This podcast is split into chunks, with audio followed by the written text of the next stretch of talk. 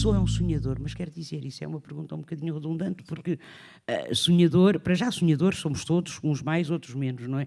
Em segundo lugar, uh, sem sonho não há poesia, portanto, uh, a pergunta em si não. não porque o sonho é, no fundo, para mim, a possibilidade, pronto. Portanto, então resolvi fazer esta, fazer esta, fazer esta ligação.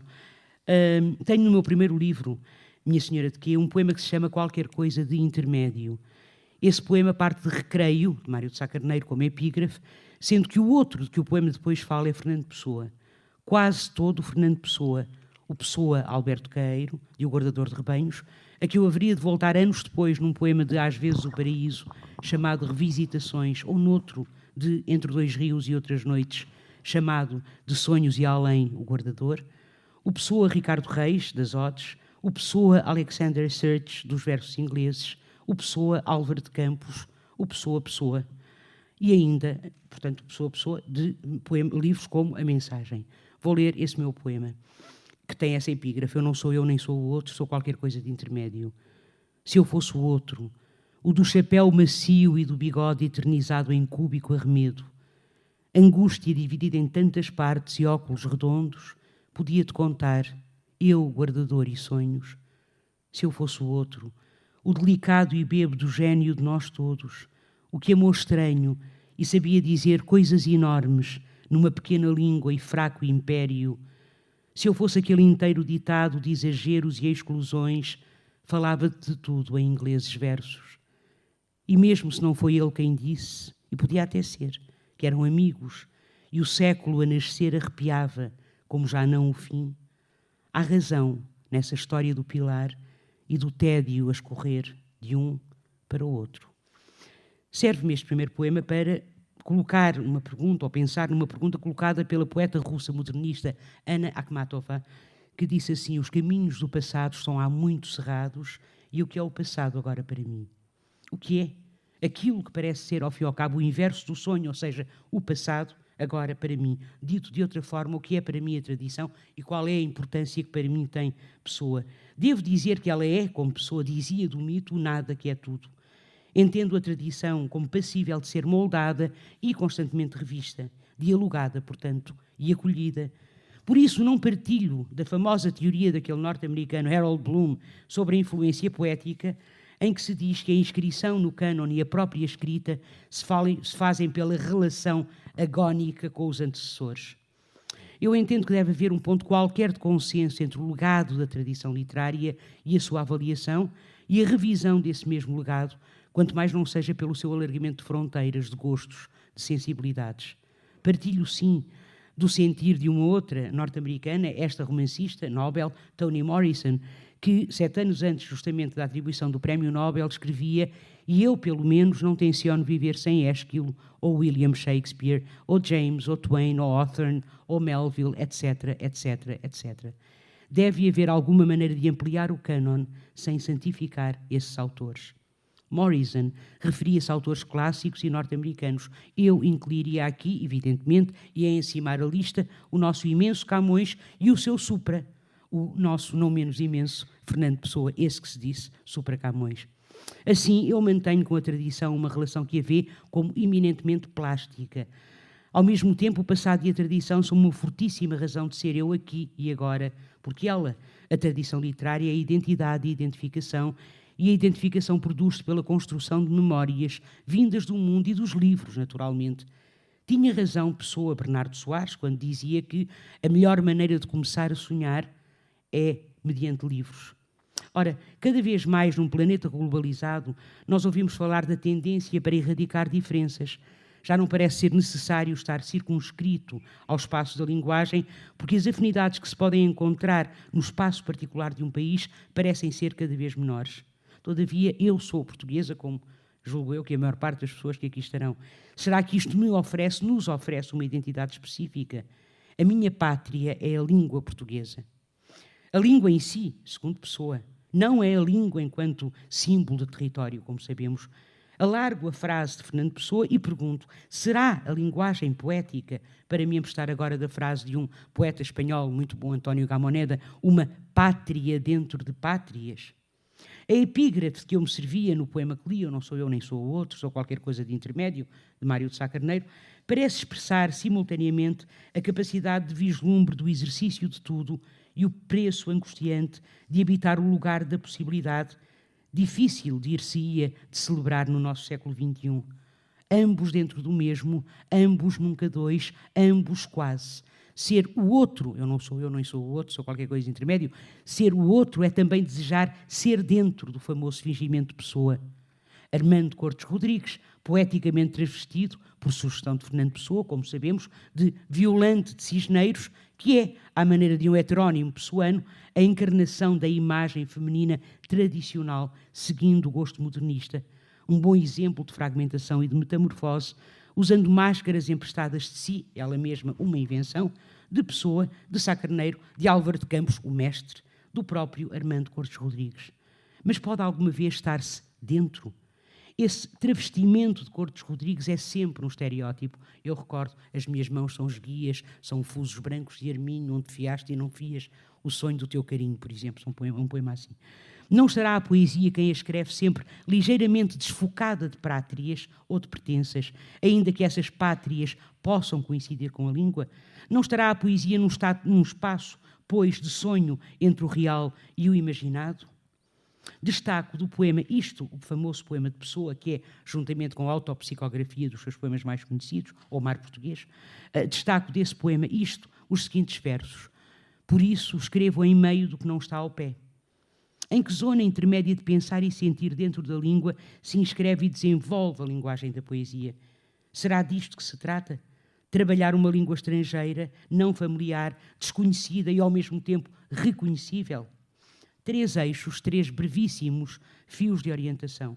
O alfabeto, com maior ou menor variação, é sempre aquele com que falamos e escrevemos no espaço do mundo e da experiência.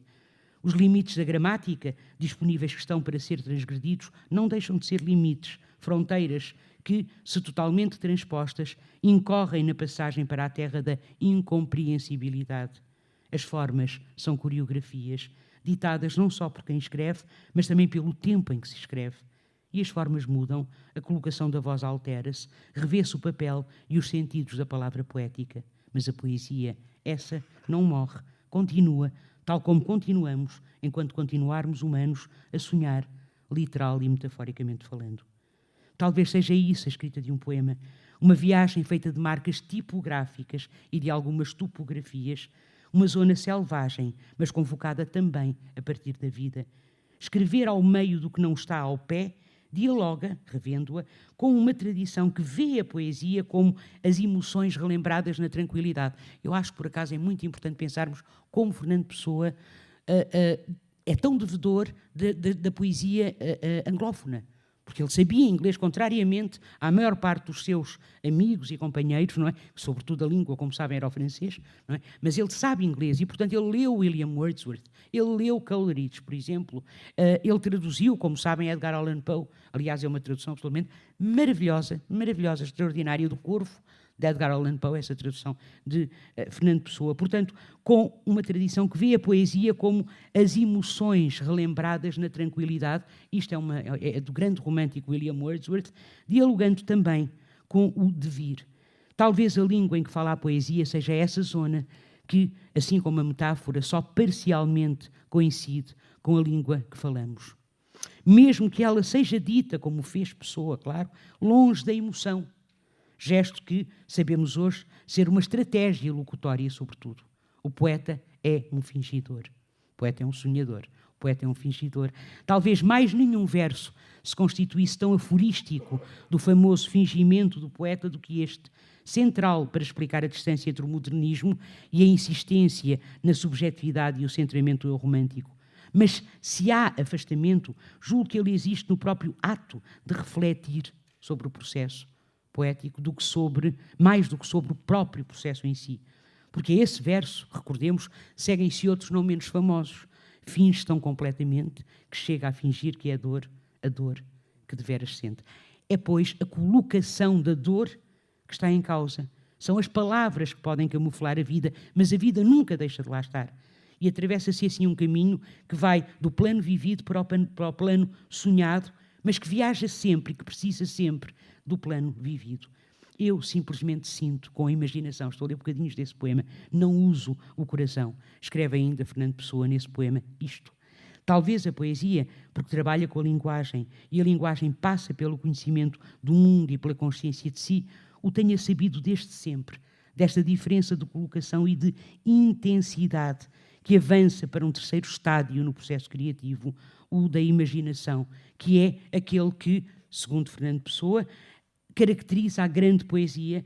Estou a pensar naquilo que ele diz em Heróstrato, que diz assim: três espécies de emoções, estou a citar Pessoa, produzem grande poesia. Emoções fortes, porém rápidas, captadas para a arte, tão logo passaram. Emoções fortes e profundas ao serem lembradas muito tempo depois.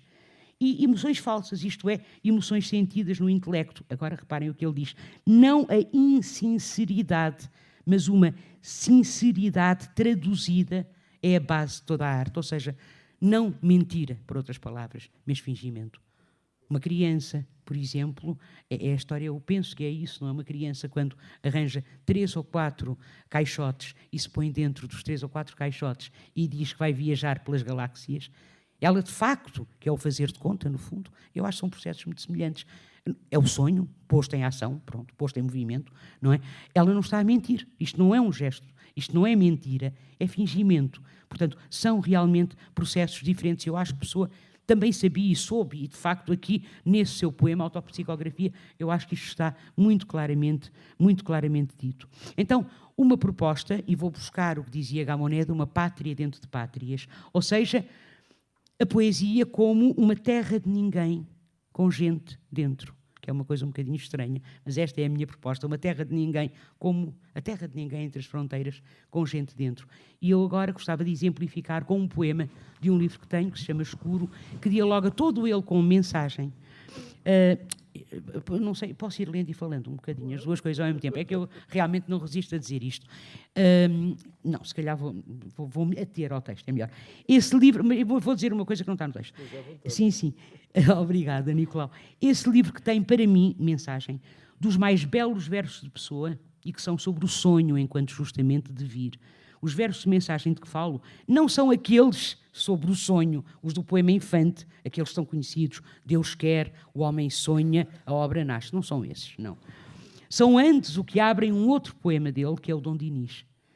Uh, na noite escreve o seu cantar de amigo, o plantador de naus a, a ver. Isto é extraordinário.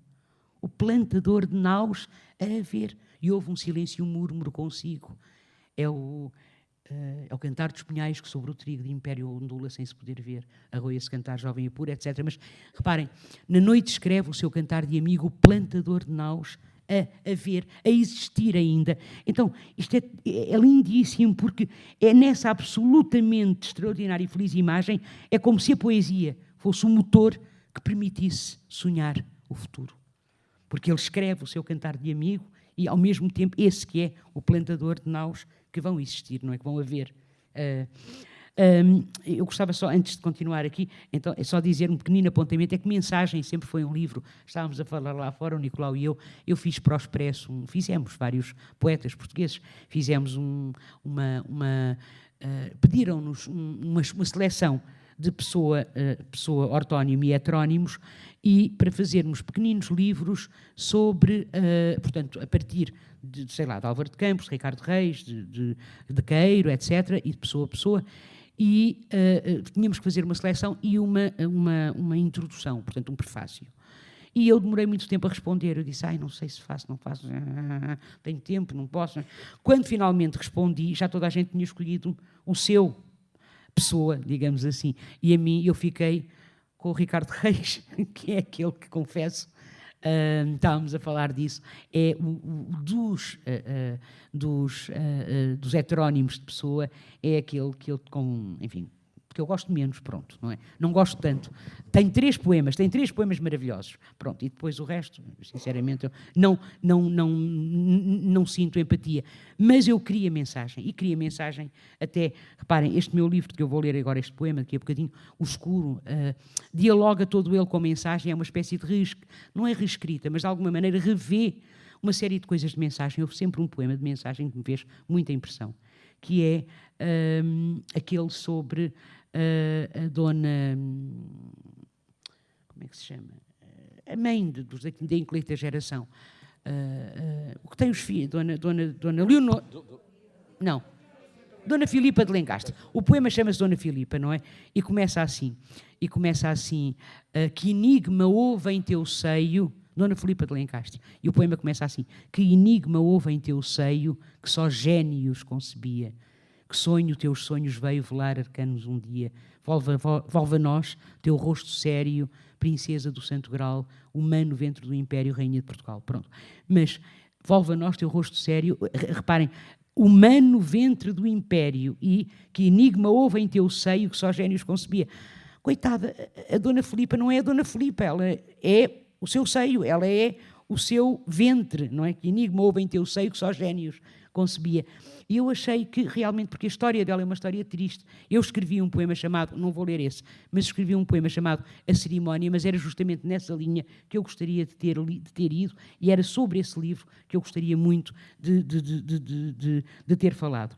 Mas então, o poema que eu, que, eu gostava, eh, que eu gostava de ler, ou os poemas que eu gostava de ler escuro, um deles é uh, Europa, que é uh, um poema que que dialoga, obviamente, com o poema de Fernando Pessoa, uh, de Fernando Pessoa, Europa, um, esse que, um, portanto, esse, esse poema em que termina com Portugal fitando o resto do mundo, o rosto com que fita é Portugal. O poema é muito bonito, descreve a Europa como uma mulher, recordam-se, não é? A Europa jaz posta nos cotovelos, começa assim, é? E depois o rosto com que fita é Portugal, porque nós estamos, Portugal de facto está no extremo da Europa, não é? Portanto, olha para toda a Europa.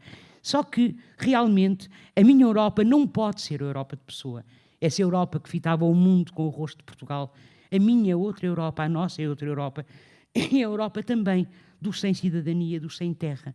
A Europa dos refugiados, dos imigrantes, a Europa aprisionada a um modelo económico feroz e neoliberal em que o capital se sobrepôs ao trabalho, a Europa espoliada e necessitada de se rever e à sua história. A Europa já exposta nos cotovelos, a Oriente e a Ocidente vai fitando. Assim começa, recordo o poema de mensagem e termina, como disse, com o verso O rosto com que fita é Portugal. O meu poema diz assim: Pouco fita a Europa, a não ser mortos por múltiplos disfarces, química luz, os lumes tão reais, os nomes amputados pelos números, mesas de número fartas. Alguma vez fitou de que roubos e fúrias lhe foram as paisagens, e ao assomar de fronte à maior arte sua, sinfonias abertas como nuvens, as cores mais deslumbrantes, rochas pintadas em soberbas linhas, os comoventes traços e palavras, mesmo de fronte a si, distante e bela, que ventos lhe assomaram os cabelos. Mesmo nesse arrepio novo de um século, que prenúncios viu ela, guerras a destruir-lhe solo e gentes, o brilho azul da lua nas trincheiras, a mais pura impiedade reluzindo. Não tem olhos agora de fitar, se alguma vez os teve. Perdeu-os noutras guerras. Resta-lhe debater-se, como golfinho em dor preso nas redes. Não tem olhos, nem mãos, nem fita nada a Europa. Nem cotovelos tem que possam suportar justiças e bondade. E mesmo aqui, se para aqui olhasse, nada veria, a não ser outros gritos, sem voz, sem sul, sem esfinge que deslumbre. A terra de ninguém com gente dentro é quem escreve e quem lê, mas é também a terra daqueles e daquelas que antes a foram habitando, ainda que muitas vezes não pudessem chamar-lhe verdadeiramente pátria.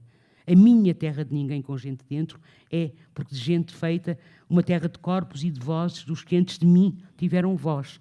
E eu estou a pensar, e muito concretamente, desse que é de facto, a nossa bênção e a nossa maldição, porque nos está ainda muito perto, que é Fernando Pessoa. Camões não nos faz tanta impressão, está lá muito atrás, mas Pessoa está muito perto, está aqui em cima, não é? portanto, e ainda as vozes dos que vivem ao meu lado, temporal e espacialmente, e que tantas vezes não lhe têm direito. Relendo nesse meu livro o mostrengo, o mostrengo de Fernando Pessoa, o mostrengo, lembram-se do poema Mostrengo, com certeza, nós dávamos o mostrengo que está no fim do mar, na noite de breu, ergueu-se a voar, à roda da nau voou três vezes, voou três vezes a chiar e disse, quem é que ousou entrar nas minhas cavernas que não desvendo, meus tetos negros do fim do mundo? E o homem do leme disse, tremendo, é o rei Dom João II. E o poema continua, não é? É um poema muito bonito. Portanto, esse, esse mostrengo imundo e grosso que o homem do leme afronta, não é, com o qual ele se defronta, no meu livro um, transforma-se no Adamastor.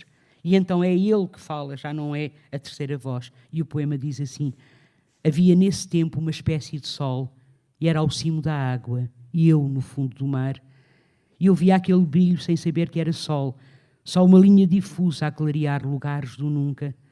E eu habitava a mais funda fundura, Nela resplandecia a minha escuridão. Feito entre limos, pedra e pesadelo, eu era o pesadelo e não sabia ainda poder ser o sustento de versos e de sonhos, de línguas novas a falar abismos. Inventaram-me ali, naquele tempo, nessa espécie de sol. Não chego ao toque para dizer corpo, e o meu era de pedra a transformar-se. E disseram-me carne, e eu fiz-me carne. E disseram-me lama, e a pedra no meu corpo fez-se lama e deram-me cabelos, boca, olhar. E eu olhei lá do fundo, da fundura mais funda onde vivia, e gritei descoberto e nu e forte, e ouviu-me o mar. Mas o que dele rebentou profundo foi a parte de mim que nada era.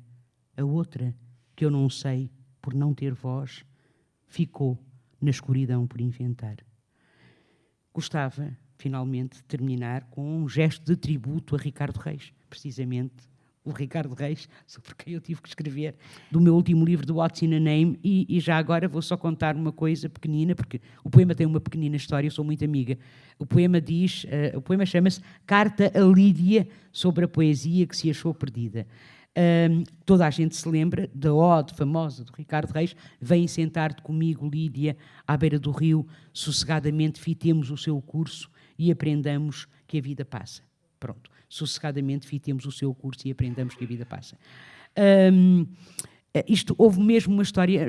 O poema não tem dedicatória nenhuma, só, só, se chama Carta à Lídia sobre a poesia que se achou perdida. E outro dia alguém dizia: Mas quem será esta Lídia? E eu disse: Olha, esta Lídia é a Lídia Jorge, que é muito minha amiga, eu estava com a Lídia. Eu estava com a Lídia na, numa coisa na Madeira, num festival de literatura, e, e, e, e estávamos num restaurante, estava muito frio, e, eu disse-lhe: Olha, eu já não escrevia poesia para há três semanas, para mim é, é, muito angustiante, e eu disse à Lídia: Sabes uma coisa, eu acho que a perdi. Perdi, perdi, perdi a poesia, olha, eu perdi. E ela ficou muito aflita, disse ai miúda, tu não digas isso, não digas, olha, tu sente, a Lídia fala assim, né? tu sente, Ana Luísa, tu sente, miúda, sente. E pronto, eu no dia seguinte escrevi-lhe este poema com o qual termino e que obviamente fala, não é? Sem pessoa feito reis, feito pessoa em reis, diga-se, digamos assim, eu nunca teria escrito este poema com que agora acabo e com que realmente vos deixo, e peço desculpa por ter demorado se calhar um bocadinho de tempo, carta a Lídia sobre a poesia que se achou perdida. Disse-te ontem à noite que a perdi, e não se estava à beira-rio, nem eu te convidei a sentar-te comigo. Era num restaurante, havia muita gente e algum rasto finíssimo de frio. Tu disseste-me, escuta, querendo dizer-me, sente. Hoje tentei de novo ouvir, tão hesitante como deve ser, os assuntos escuros do teatro onde moramos todos, mas onde tantos, nem sequer por instantes, recebem foco ínfimo de luz. E o rio tornou-se nada, Lídia, pois ela veio, indócil, mergulhante, tímida de criança, a puxar-me insistente pela dobra da blusa, obra mais quente do que o meu café. Em confidência, escuta, o que te disse ontem à noite, vejo agora, era um pouco mentira, uma provocação, a ver se ela me achava, um exorcismo, quase. Obrigada por me lembrares, amiga, que não é sossegadamente que a vida passa. Obrigada.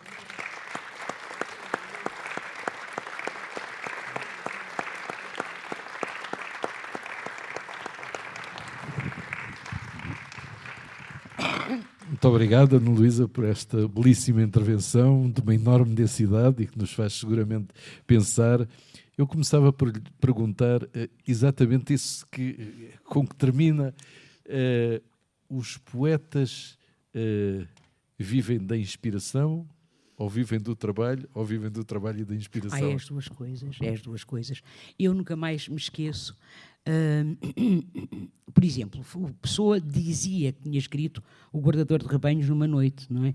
E hoje havia esse mito, não é? Que ele teria dito, que tinha escrito, tinha estado toda a noite a escrever O Guardador de Rebanhos e que no dia seguinte manhã tinha o poema pronto. Hoje vai-se a ver e parece que não foi nada assim, não pode ter sido, é impossível, pronto.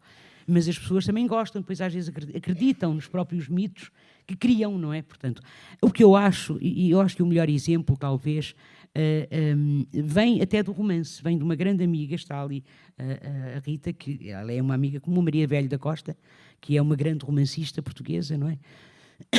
E a Maria Velho da Costa, que é cuja formação é toda ela materialista, toda, Maria Velho da Costa é profundamente materialista, estava a escrever Mira, o seu último romance, infelizmente ela nunca mais escreveu mais nenhum, Uh, estava a escrever o último romance eu fui à casa dela e, e, ela tinha os papelinhos, as folhas todas assim, brancas ainda, é? Uh, uh, os, as canetas, os lápis, tudo ao lado, preparado para escrever, porque escrever um romance é diferente. Eu também tenho um romance, é diferente de escrever poesia, realmente, são coisas muito diferentes. Mas então ela disse-me assim: Olha, Ana Luísa, olha, sabes uma coisa? Estão a chegar-me as personagens. Ora, e eu nunca mais me esqueci desta frase, porque é uma frase extraordinária, não é? Estão a chegar-me as personagens, mas estão a chegar de onde? Não é? A quantas pessoas eu já ouvi romancistas, meus amigos, dizerem-me coisas assim: olha, eu bem queria matá-lo, mas ele não deixou, ou ao contrário, não é? Eu não queria que ele morresse, mas ele quis morrer. Pronto, e portanto, é, é, eu, eu acho que é, eu acho que é, que é, que de facto é as duas coisas, não é? É trabalho mas é, obviamente, algo que eu, não, que eu não sei explicar. Eu, sinceramente, eu não sei mesmo explicar. Não, não, não sou capaz de, de dizer exatamente de onde vem, de onde chega, quando chega, quando vem. É uma atenção também, às vezes, ao mundo, mas algum só. Porque é uma atenção também muito. Uh, sei lá, eu, eu, eu não tenho sentido nenhum de orientação tenho zero de sentido de orientação, portanto, não é exatamente esse tipo de atenção. Eu posso passar dez vezes pelo mesmo sítio por exemplo, e uh, perder-me, continuar a perder-me, apesar de tudo. Portanto, não é decorar ali está um pináculo de uma igreja, ali está, que é assim que as pessoas que têm sentido de orientação fazem, pelos vistos, fica ali gravado, não é? Aquela fábrica que diz não sei o quê, o outro que tem uma coisa vermelha e tal, e vão e pronto, e orientam-se. Eu não me oriento, não sei fazer isso. Portanto, mas, é, mas é, às vezes é a atenção a uma, a uma palavra, eu já disse isto mais de uma vez, eu tenho uma entrevista qualquer, eu, eu, eu escrevo poesia desde que me conheço, desde sempre. Um, e ainda antes de saber escrever, a minha mãe tem para lá um, um, uma quadra que, pelos vistos, eu lhe disse, eu era pequena, tinha quatro anos, e disse, ai, uh, uh, qualquer coisa como, ai, eu quero, não sei o quê, uh, uma mãe escreve, disse assim à minha mãe, e a minha mãe escreveu, e então diz assim, outono, chegou o outono, as folhas que outrora foram verdes e belas, hoje são amarelas, belas outrora, amarelas agora. Isto não presta para nada, não é? É uma quadra, pronto. Mas é só isso, não é? Sim, mas belas outrora, amarela. Agora, eu lembro-me muito bem da circunstância, que foi o fascínio com a palavra outrora. Aquela palavra que eu nunca tinha ouvido e que pela primeira vez alguém me leu, porque eu não sabia ler ainda, mas alguém me leu num livro para crianças, provavelmente outrora havia reis e uma, uma rainha uh, que tinha uma filha, não sei o que, aquelas histórias pronto, que se liam para as crianças, é? histórias de fadas e de príncipes e de princesas e por aí fora, o patinho feio e essas coisas, uh, que foi o que eu li, ou me leram, e, e, e, portanto é esse fascínio. Há um poema muito bonito de uma poeta de que eu muito gosto, até porque, pronto, por várias lhe traduzia, Emily Dickinson, uh, em que ela diz, o poema diz mais ou menos isto: Escolho-te, disse o poeta a palavra proposta Fica aí com a candidata até que eu pense melhor. E depois, o poema continua. Ah, o poeta foi, o poeta ou o poeta, não é? Porque é the poet. O poeta foi à filologia e quando estava quase a escolher a palavra, e agora repare, entrou, um, uh, como é que é? That portion of the vision. Entrou aquele pedaço de visão que a palavra tentara preencher. Ou seja, e isto é muito curioso, então, esse pedaço de visão é aquilo que nós comumente chamamos, à falta de melhor palavra, a inspiração, que não deixa de ser inspirar é isto, não é? Portanto, é deixar entrar algo para dentro de nós. Pronto. Ana Luísa há pouco estava a dizer uh, que uh, pode haver palavras que nos ficam a remoer, enfim, cá dentro, é e que escreveu um poema Escrevi passado um muitos poema, anos com uma palavra. Mas muitos, muitos, muitos. É um poema que eu tenho que se chama O Excesso Mais Perfeito. E é um poema que foi escrito uh, para o meu livro Às vezes o Paraíso, acho eu, é da Às vezes o Paraíso. É um poema que, é, é um poema que tem rododendros, que é uma palavra, quer dizer, é o único poema que eu tenho com rododendros. Pronto. Não tenho mais nenhum. Aliás, só naquele é que o poema, é que, é que os rododendros couberam. Uh, não cabiam em mais lado nenhum. Pronto. Uh, e, e, esse poema, um, que tem, cuja, cuja circunstância é uma história muito, muito, muito triste, é uma história trágica. De resto, era uma grande amiga minha, talvez a minha maior amiga, Margarida Loza. Uh, talvez algumas pessoas aqui se recordem, se eu disser o nome da mãe dela, se recordem da mãe dela, Ilse Loza, portanto, da escritora para crianças Ilse Loza. Então, a mãe, da, a filha da, da Ilse era a Margarida Loza e estava Uh, tinha tido um cancro e soube naquele dia que vinha almoçar comigo, telefonou-me, não havia telemóveis ainda, e telefonou-me e disse-me: Ana Luísa, eu, eu não posso ir porque descobriram metástases. Pronto, é uma coisa horrível. E eu escrevi um poema que não tem nada a ver com doença, que não tem nada a ver com. mas que tem a ver com a vida, ou seja, tem tudo a ver com a doença e tem tudo a ver com a morte, porque a vida faz parte da morte, não é? é um hino à vida, é um hino à poesia, mas o poema termina assim: a sua mão erguida rumo ao céu carregada de nada. É assim que o poema termina, digamos, e começa, cria um poema de respiração tensa e sem pudor, e foi, deve ser dos poucos poemas que eu escrevi assim inteiro, não mexi em nada, ficou assim inteirinho. Mas lá tem os rododendros, diz uh, uh, uma alameda inteira de rododendros, por onde o vento, ao passar, parasse deslumbrado e em desvelo, e ali ficasse, aprisionado ao cântico das suas pulseiras tão, mas tão preciosas. É um poema sobre a poesia e é um poema sobre a vida, como digo. Quando Oswaldo Silvestre, passados um ano, o que é que foi, escreveu uma coisa para o Brasil uh, sobre um ensaio, decidiu escrever sobre a minha poesia e depois mandou-me. E fez aquilo que não se deve fazer, acho eu, que é perguntar o que é que tu achas. Eu gostei muito, não é? Eu gostei muito do ensaio dele, mas não assim, e disse-me, diz-me, diz-me mesmo a sério. Eu disse, olha, eu só não concordo muito é com a tua interpretação dos rododendros, porque os rododendros, porque, repara, aquilo diz Malamede inteiro, como é que é? Uh, exatamente. Pronto. E eu disse, mas, ele, mas porquê? Porque realmente os teus os rododendros aí, eles, ele interpretou aquilo como um símbolo uh, da feminilidade e da mulher e não sei o quê, porque os rododendros têm a ver com uh, o corpo feminino e isto e aquilo, e os ciclos da mulher, e uma coisa, enfim. Eu disse: Olha, não tem nada a ver com isso, tem a ver com um livro que eu li com 12 anos, que foi Rebeca. Não sei se já leram, ou se viram o filme, provavelmente, do Hitchcock, não é? Uh, uh, adaptado pelo Hitchcock, Rebeca, de Daphne de Maurier. Pronto, alguém, eu estou a ver pessoas que se recordam desse, desse livro, é um romance, não é? Aquela figura da Rebeca, não é? Aquela figura. Um, e eu li aquilo com 12 anos e a determinado momento pode ler-se uma descrição, qualquer coisa como e eles, de braço dado, desceram, porque eles viviam numa mansão, Manderley, chamava-se a mansão, pronto. E então, é, é, um romance assim, de segunda, não é? Mas pronto.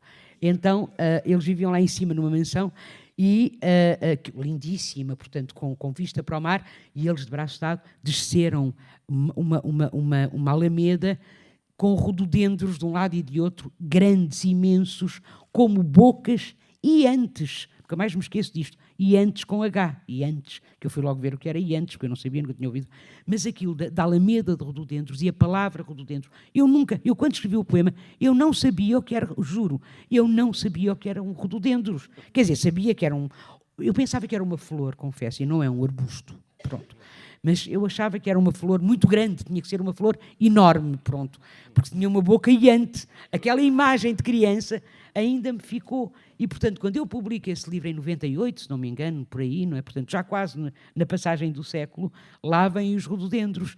E, e estas circunstâncias são assim, não é? Quer dizer, as coisas acontecem assim, por hum, circunstâncias, e, e, elas não têm que passar para o poema. Mas por isso é que eu digo, não é? É a verdade da vida, defletida, quer dizer, não é refletida, é defletida. Ela está, uh, nem sei se pode dizer defletido, não. Uh, uh, não é um reflexo, digamos, não é? É, uma, é um desvio. Mas há sempre um fio qualquer que a liga à vida. Tem que haver sempre um fio. Até porque a linguagem, a, começando logo pela língua, não é? Porque o poema é escrito numa língua, numa determinada língua, com determinadas palavras, as mesmas que nós usamos para comunicarmos uns com os outros no dia a dia. Pronto. Essa, essa história que acabou de contar faz-me lembrar um poema do Mário Henrique Leiria em que ele eh, utiliza a palavra imarcessível. E diz, imarcessível. Ah. Diz ele, andei anos e anos para escrever um poema com a palavra imarcessível. Existe, existe. Pelos vistos existe. que é realmente... É que, é, é que eu tenho um romance que se chama Ara, que a determinado momento diz Segismundo adumbrado e não existe a palavra adumbrado. Mas eu, não existe, mas eu não. Mas adumbrado é assim qualquer coisa entre o deslumbrado e, e o admirado, pronto. E, e olha, ficou adumbrado. Não existe. Isso é os, os, poetas e os escritores criam palavras. Mas, mas até esta, repare, mas, mas criam, mas elas têm que ter sempre, sempre um, um, um, um, um fiozinho tenue que seja de ligação às coisas. Uhum.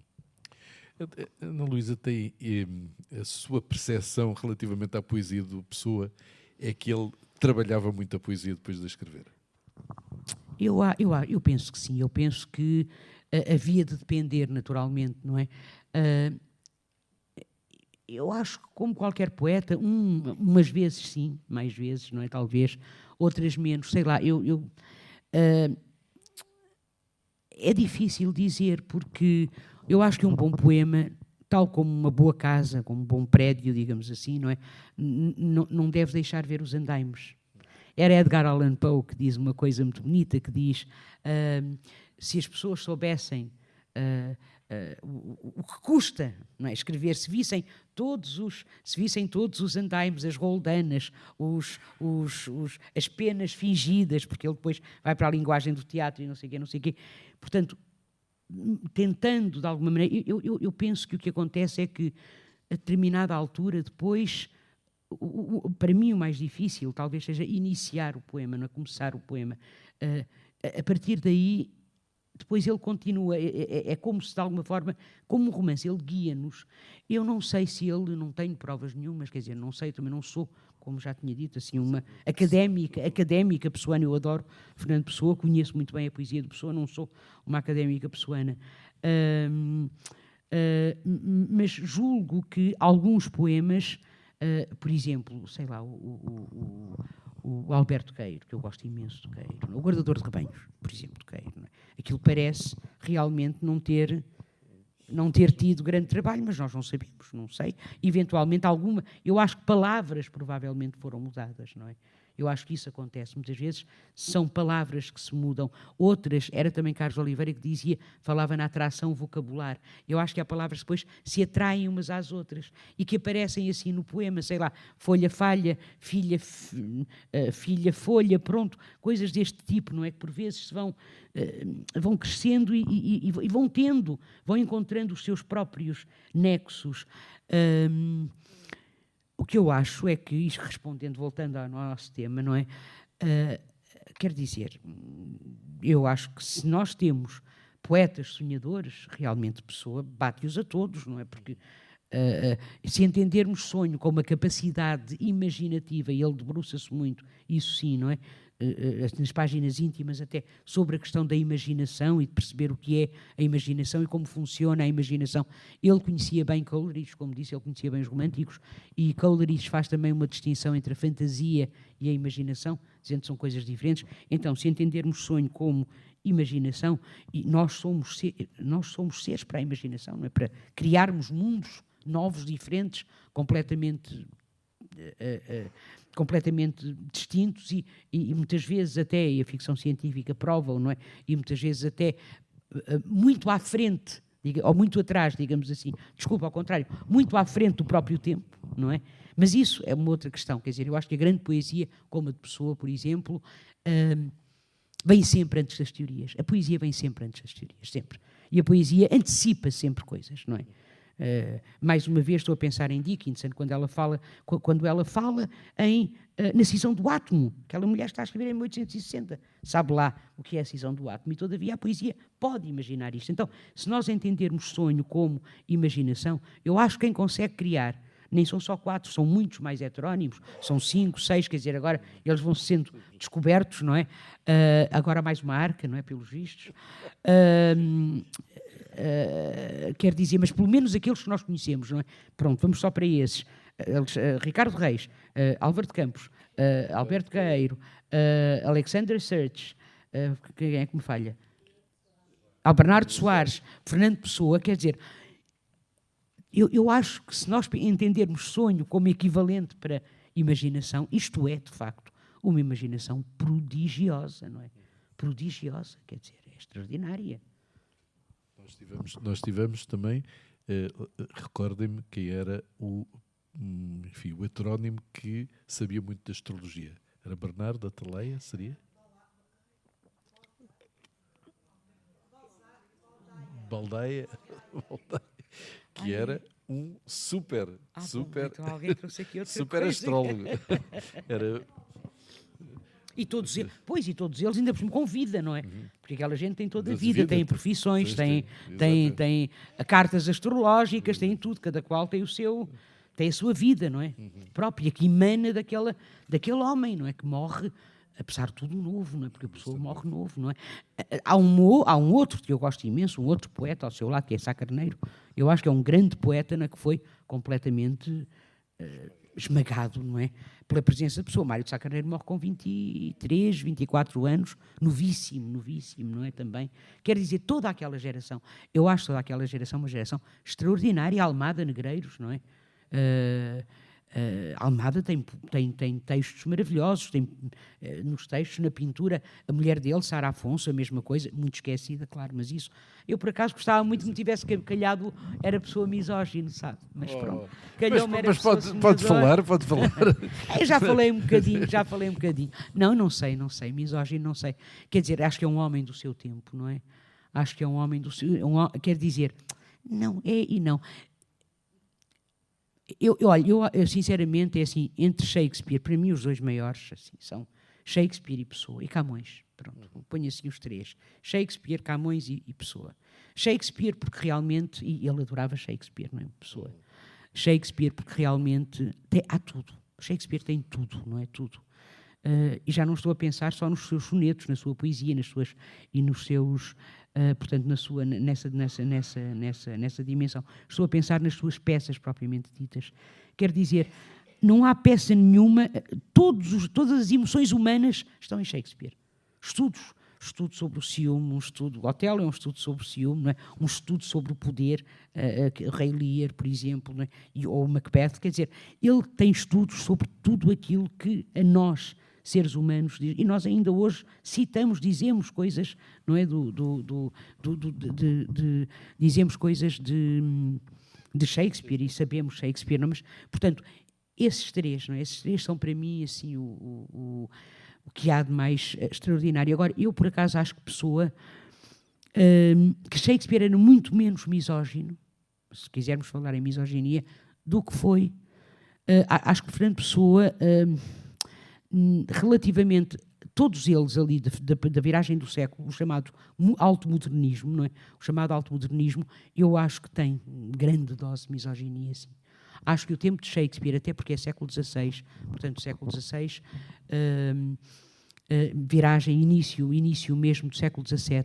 Reparem, se pensarem um bocadinho nas peças de Shakespeare, ele tem mulheres fortíssimas nas suas peças, fortíssimas. Personagens femininas que são absolutamente extraordinárias. Uh, uh, conhecem o Mercador de Veneza? Lembram-se do Mercador de Veneza, de Shakespeare? Quem é que salva o Mercador de Veneza? São aquelas duas mulheres, se não fossem aquelas duas mulheres que se disfarçam, uma de advogado, a outra de ajudante de advogado, não é? Bem podia o outro ficar sem um bocado, sem a libra de carne, sem o meio quilo de carne, não é? Porque o, o Shylock bem lhe tinha tirado um, um bocado de carne. E, e mesmo assim, repare, como Shakespeare dá a Shylock, o judeu, aquela fala maravilhosa. Um judeu não tem olhos, um judeu não tem mãos, um judeu não sofre. Não é? Portanto, isto é fantástico. Ora, o que eu acho é que o modernismo, todo ele, Eliot, Pound, uh, Fernando Pessoa, uh, Sá Carneiro, por outras razões, eu, eu, tenho cá uma teoria sobre Sá Carneiro, mas é um bocadinho diferente. Um, o Almada, a cena do ódio, se ao, mesmo, se ao menos tudo isso passasse numa terra de mulheres bonitas, mas as mulheres portuguesas são a minha impotência. Diz isto na cena do ódio, não é? A gente pode dizer, ah, está bem, pronto, mas aquilo é uma blague, não sei o quê e tal. Pois está bem, mas diz. O que é certo é que escreve isto. Uh, ou escreve uh, das caganitas nasceu, depois, uh, portanto, das caganitas nasceu Eva. Ele diz isto, não é? Portanto, é Adão e depois das caganitas nasceu Eva. Portanto, isto está na, na, na, na cena de ódio da Almada Negreiros. Ora, é, é, é, é, e de facto, as figuras que aparecem em mensagem, era aí que eu queria chegar. Um, um, a Dona Filipa, é claro que eu sei quem é a Dona Filipa de Lencastre, não me conseguia lembrar do nome. Portanto, Dona Filipa, realmente, se pensarmos bem nesse poema, é um poema que reduz, que reduz, pronto, a, a, mulher ao ventre. Pronto. E foi isto que nós aprendemos também na escola, não é? Ela não vale por ela, ela vale como mãe daqueles quatro, Dom Duarte, Dom Pedro, Dom Fernando e Dom Henrique. Claro, não é? E Dom Henrique, pronto, a mãe da inclita geração. É ela que o gera, digamos assim. Portanto, sim, a Eliot também, Pound também, isso não faz deles uns menores poetas, que são poetas extraordinários.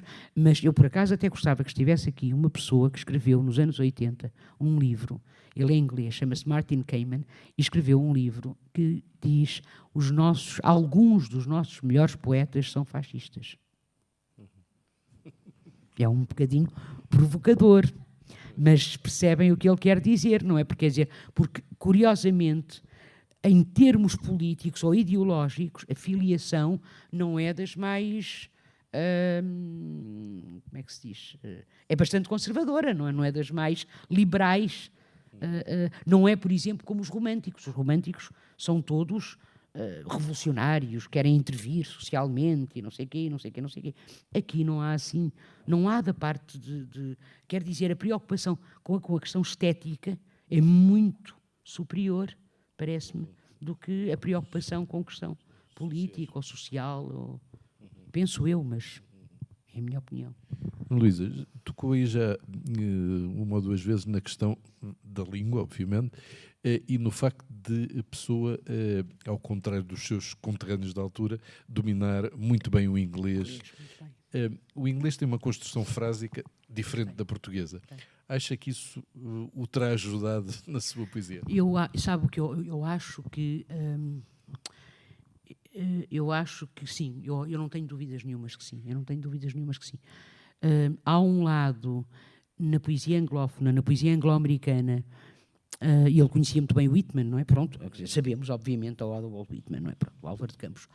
Um, uh, um lado, se quisermos, de, de, de preocupação, ou melhor, de atenção ao cotidiano e um, de diálogo muito forte com os referentes concretos. Estou a pensar em Whitman. Quando digo referentes concretos, o que é que eu quero dizer com isto? Quero dizer uh, uh, o, o, o, trabalho, sei lá, os, estão a ver os, os, poemas de Whitman, não é? Uh, ou arquitetos, ou casas feitas de barro, ou, casa, ou prédios não sei quantos andares, ou não sei o quê. Portanto, esta atenção, há, uma, há, um, há um lado pragmático, digamos, chamemos-lhe assim, na poesia anglo-americana que não, não aparece tanto na poesia anglófona, na poesia francesa, que é bastante mais, hum, se quisermos, hum, trabalhada do ponto de vista estilístico. Não sei se me faço, se me faço entender. Quer dizer, hum, isto nós sabemos, quer dizer, essa, essa, esse, esse, a dimensão do comum, não é? Do cotidiano, digamos assim. Eu acho que o cotidiano está, por exemplo, uh, inclusivamente, ou, ou, o cotidiano natural, por exemplo, num, num heterónimo como uh, o, de, um, o de um queiro, por exemplo. Um, ou em poemas como a Tabacaria, por exemplo, Álvaro de Campos, não é? Uh, isto podia, aquilo, aquilo podia ser, de facto, um poema escrito por um inglês ou por um americano muito mais julgo eu, do que por um português ou um francês. Muito mais do que por um português ou um francês. Quer dizer, está muito mais na linha da poesia inglesa ou na linha da poesia, uh, uh, da poesia americana. Uh, estou a pensar em poetas como. de facto, pronto, estou a pensar em Eliot, obviamente, estou a pensar em Whitman, não é? Portanto, nessa. Whitman e nas. nas, nas depois nas, nas nos herdeiros não é que ele que ele vai deixar no William Carlos Williams em poemas como um poema feito a, um, a, a coisas muito simples a coisas muito uh, do dia a dia e depois é a própria forma como tem toda a razão como a língua se organiza não é? Um, que é uma forma muito mais simples. Escreve-se de uma maneira muito mais simples os poemas uh, uh, ingleses e americanos sobretudo é até à década de 70 digamos do, do século XX são muito mais narrativos, inclusivamente, têm uma estrutura muito mais narrativa do que a poesia francesa, por exemplo, ou mesmo do que a nossa poesia portuguesa. Se nós compararmos os poemas dos anos 60 portugueses com os poemas dos anos 60 eh, ingleses ou americanos, são completamente diferentes. A nossa poesia 61 é uma poesia marcada, sobretudo, pelo, pelo, pelo tom autorreflexivo, a linguagem a refletir sobre a própria linguagem, não é?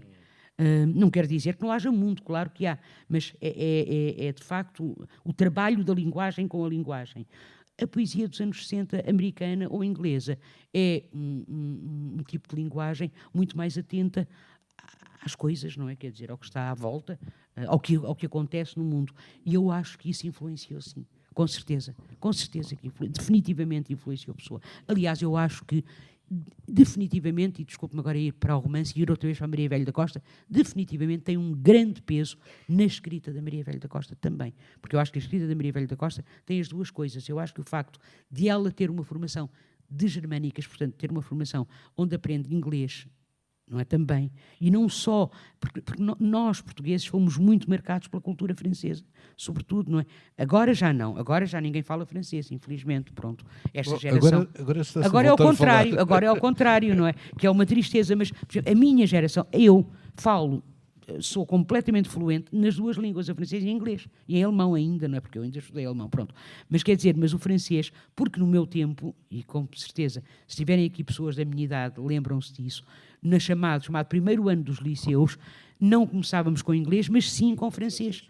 Portanto, eu tinha, tínhamos todos cinco anos obrigatoriamente de francês, e mais dois, porque quis ir até ao sétimo com francês, tive sete anos de francês, depois andei nas, mais tarde no, no luso-francês, não sei o quê, depois, e depois, pronto, todos os textos que a gente estudava eram em francês, não é? Portanto, tenho, depois, claro, como, como estudava inglês, ora, eu acho que isto dá realmente a cultura anglófona é muito diferente da cultura francófona, é muito diferente. E eu acho que isto há uma amplitude de, relativamente a. Porque é, nós somos isso também, aquilo que lemos, não é? Aquilo que lemos, quer dizer, qual é o poeta, um bom poeta que nunca leu nada? Não há. Não há. O poeta é um leitor também, ou uma leitora, é isso também, não é? O poeta também é um leitor. Portanto, Fernando Pessoa sabia inglês, lia inglês muito bem, não é? traduziu, como digo, traduziu Shakespeare, ele traduziu Poe, traduziu. Não sei se conhecem a tradução dele do, do Corvo, de, de Edgar Allan Poe. É extraordinária. Extraordinária, não é? Portanto, hum, portanto, eu acho que isso lhe deu uma amplitude que, por vezes, não existe no, no, noutros, não é? Que, que se atém só. Não sei se sim, sim, claro. E gostava de lhe perguntar, eh, eh, no seu método de trabalho da poesia, se tem por vezes poemas que escreve, eh, que não conclui, ou que conclui, mas que fica com a sensação que não estão acabados sim, claro. e que volta a eles sim, sim, até, até finalmente ficarem não, não. Mal, mal, comparado, como se costuma dizer, esta é uma expressão muito feia, não é? Mas muito mal comparado, mas eu tenho lá duas caixas deste tamanho, não é? Com... Ah, também já tem umas caixas. Sempre tive. Sabe porquê? Porque o meu primeiro livro eu publiquei com 33 anos.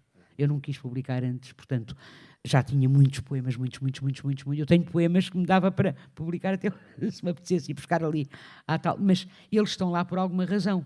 É, é porque eu acho que não estão em estado uh, de verem à luz do dia, é? mas às vezes vou buscar um ou outro e revejo, não é? Reciclo. Ah, também é isto, não é? Porque a gente recicla. A reciclagem é uma. Eu acho que a reciclagem é uma coisa muito bonita, não é? Porque, pronto, é reaproveitamento, no fundo, não é? E, e faz-se isto. Vai-se buscar um poema e, e, e, às vezes já me aconteceu poemas com duas páginas e transformam-se em poemas com, duas, com dois versos. Pronto, eu aproveito dois versos e depois, porque gostei daqueles versos, e depois faço, escrevo um novo poema a partir de um outro poema, ou melhor, a continuação de um outro poema que me foi suscitado por aqueles dois versos que estavam num poema que tinha 40 versos, mas do qual uh, uh, eu não gosto. Sim, sim, há poemas que não estão acabados. Acontece ainda outra coisa que tem a ver com a composição de um livro. Um livro é uma coisa de, é, é muito mais fácil escrever poemas do que fazer livros. É muito difícil fazer livros, porque o livro tem que ter uma, uma organização, uma consistência, um, uma coerência, chamemos-lhe assim, para mim, não é? Ora, o que é que acontece? Uh, eu não sou capaz de agora pegar nos últimos 60 poemas ou 50 que escrevi que nem nunca é assim, porque os, porque os, últimos livros até têm poemas às vezes muito antigos que vêm e tal e que são misturados. Um, não sou capaz de pegar nos 50 poemas, juntá-los a todos e agora pronto, tenho um livro novo. Não faço assim, quer dizer, o, o livro, eu sei lá, eu tenho, eu tenho uma secção que se chama A Leste do Paraíso e que está no meu livro, às vezes, o Paraíso. E aquela secção estava pronta quando eu publiquei o primeiro livro, Minha Senhora de Quê? Mas ela não, ela não cabia no primeiro, Tentei pô-la no segundo, não cabia no segundo, tentei pô-la no terceiro. Era como se o livro não a aceitasse, percebe? Não, não fazia sentido ali. E acabou por fazer sentido no quinto livro, que se chama A Leste do Paraíso.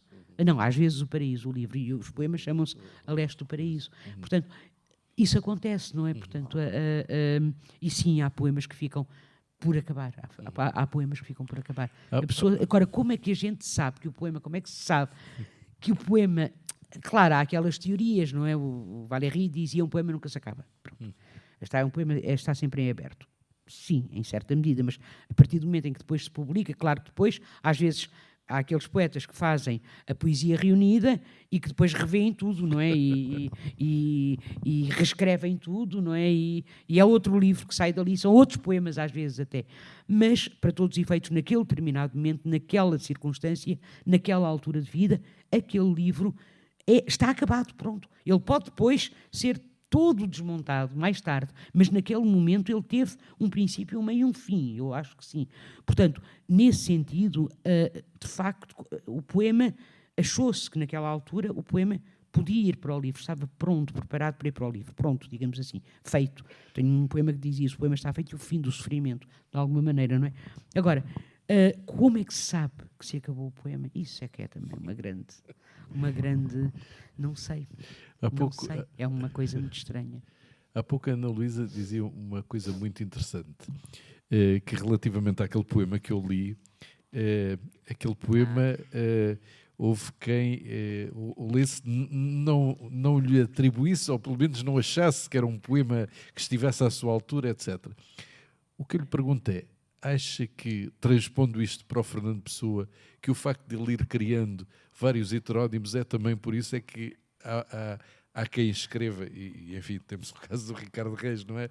é que parece não estar a, ao nível dos outros. É, é, estes heterónimos serviam um pouco. O, o, poeta tem de ser coerente para, para quem o lê? Não, não tem nada a ser coerente. Aliás, ele não tem que pensar em quem o lê. Eu acho que isso é fundamental. Hum, mal, mal vai o mundo quando os poetas pensam, quando escrevem os poemas, uh, nos leitores e nas leitoras. Eu sou, eu tenho estes cuidados, pronto. tenho, pronto, o que é que eu ia fazer?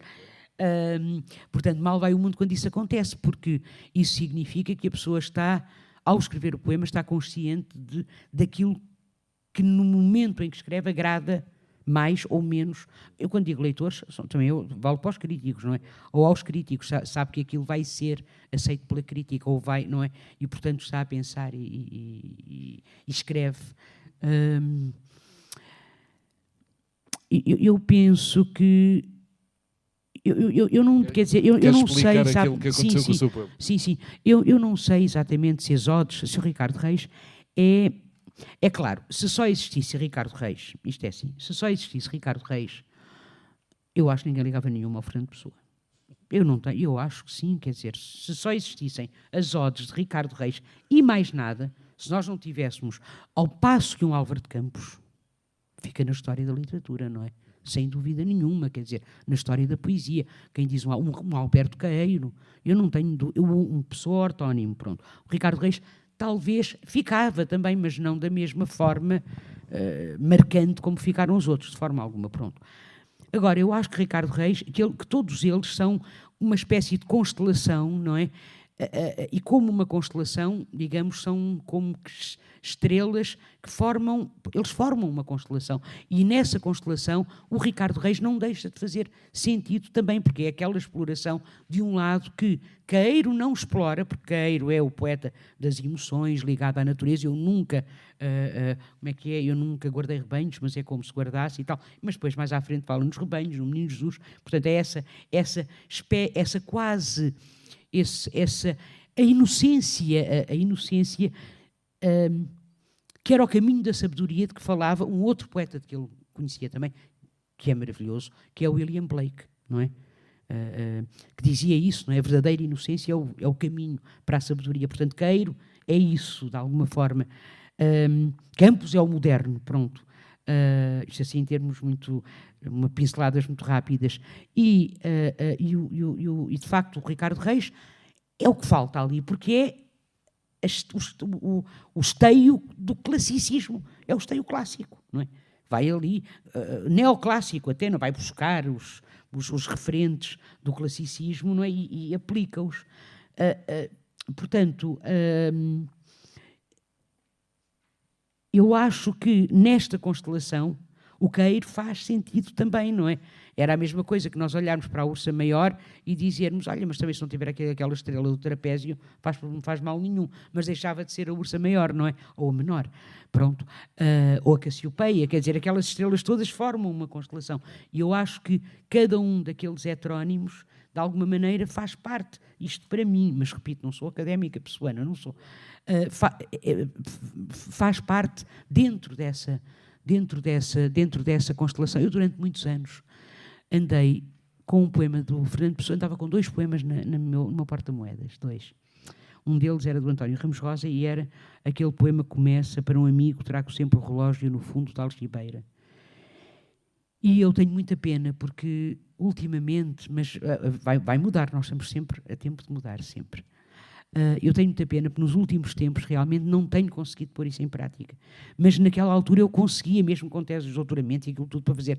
Realmente, se alguém me telefonasse, olha, Luís, vamos tomar um café, eu dizia, vamos. Pronto. Eu tinha sempre tempo. Ou pode estar comigo um bocadinho, posso. Pronto. Uh, eu gostava muito daquele poema para um amigo, trago sempre o relógio no fundo da algibeira. E depois andava com aquele poema de Pessoa, que eu gostava muito, eu tinha para aí uns, não sei, 30 e tal anos, 40 talvez, que é Há doenças piores do que as doenças. Conhecem esse poema? Não é muito conhecido. Eu vou dizer, é de pessoa. Há doenças piores do que as doenças.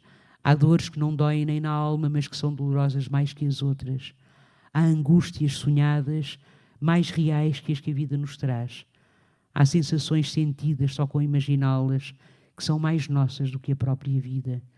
Há tanta coisa que sem existir existe existe demoradamente, e demoradamente é nossa, e nós, por sobre o verde fulvo do amplo rio, o circunflexo branco das gaivotas, por sobre a alma, o adejar inútil do que não foi, nem pode ser, e é tudo. Dá-me mais vinho, porque a vida é nada. Pronto. Isto é um poema do Ortónio Pessoa. Eu não sei porque raio é que naquela altura, com 20 e tal anos, aqui, 30 anos, 30, aquilo para mim, é, eu dizia-me imenso, imenso, imenso, imenso. Imenso. De facto, tinha razão, realmente isto acontece-nos com os poemas, não é? Quer dizer, há momentos em que um poema nos fala de uma forma absolutamente extraordinária, não é? E depois, mais tarde, deixa de falar tanto. E depois, às vezes, volta a falar outra vez. Uh, eu, eu, de facto, do, do, do, do, do, do Ricardo Reis, uh, continuo a gostar muito daqueles dos deuses, não, não, para ser grande, ser inteiro, não é aquele conhecido, nada teu exagera ou exclui, ser toda em cada coisa, põe enquanto és o mínimo que fazes, assim, em cada lago a lua inteira brilha porque alta vive. Pronto, acho que é um grande poema, mas é um poema muito pensado. Eu acho que isto é um poema muito muito, muito mais, entre aspas, cerebral, se é que se pode dizer isto, porque nós hoje sabemos e sabemos provado até pela neurociência e pela, e pela, e pela, pela medicina, portanto, sabemos que não conseguimos distinguir a emoção, quer dizer, que não há emoção para um lado e razão para o outro, nós não conseguimos tomar decisões sem que a, que, a, que a, emoção esteja presente, não é? Mas se podemos falar nisto, é um poema muito mais cerebral do que o outro, do, do, que eu acabei de dizer, que tem aquela imagem belíssima, o circunflexo branco das gaivotas. Se nós pensarmos numa gaivota, não é? De facto, ela, é como se ela fizesse um circunflexo, não é? E aliás, quando se desenha uma gaivota, é isso que fazemos. É um circunflexo. Ao contrário, por acaso, não é? Fazemos ao contrário, circunflexo. Ora. Hum, já não sei que pergunta é que era, já me perdi, peço desculpa. Ah, era por causa daquele poema. Ah, aquele poema que acabou de ler, eu acho que é um poema dramático, porque infelizmente a velhice, não é? É, é, é pronto, é um, é um, mal comum a nós todos, não é? As artroses, essas coisas todas. Aquilo é um poema que parece ser um poema satírico, cómico, mas de facto é um poema, eu acho que é um poema até trágico, não é? Mas uh, o que é certo é que houve uma pessoa que me disse: Tu não podes publicar isso, não, não podes, não podes. Isso é horrível, horrível, horrível, porque não se faz uma coisa dessas. Não se matam os mitos assim. E um dia, e eu estive, aquilo foi-me tão. Uh, como é que se diz? Foi-me dito com tanta certeza e com tanta. uma forma tão veemente que eu pensei, pronto, eu não, não, publico. E o poema esteve parado quatro anos ou cinco anos, ou lá o que é que foi. Um dia no Brasil, num festival, uma coisa de poesia, um festival de poesia, eu pensei cá primeiro, eu vou ler o Pedro e Inês, Inês e Pedro, é assim, não é Pedro e Inês, é Inês e Pedro, 40 anos depois, não é? Portanto, ela não morre, não é? Ela está viva, ela fica viva, o que é que teria acontecido se ela não morresse? E, e no Brasil foi um, um grande sucesso, porque de facto o novo mundo mata com maior facilidade os mitos do que o faz o velho mundo. Isto é verdade, não é? Portanto, para os brasileiros, claro, não é? Porque aquilo é maravilhoso. Então, foi aplaudido de pé e não sei o quê, não sei o quê. E eu pensei, olha, pronto, vai para o Vozes. E foi. e foi para o meu livro Vozes.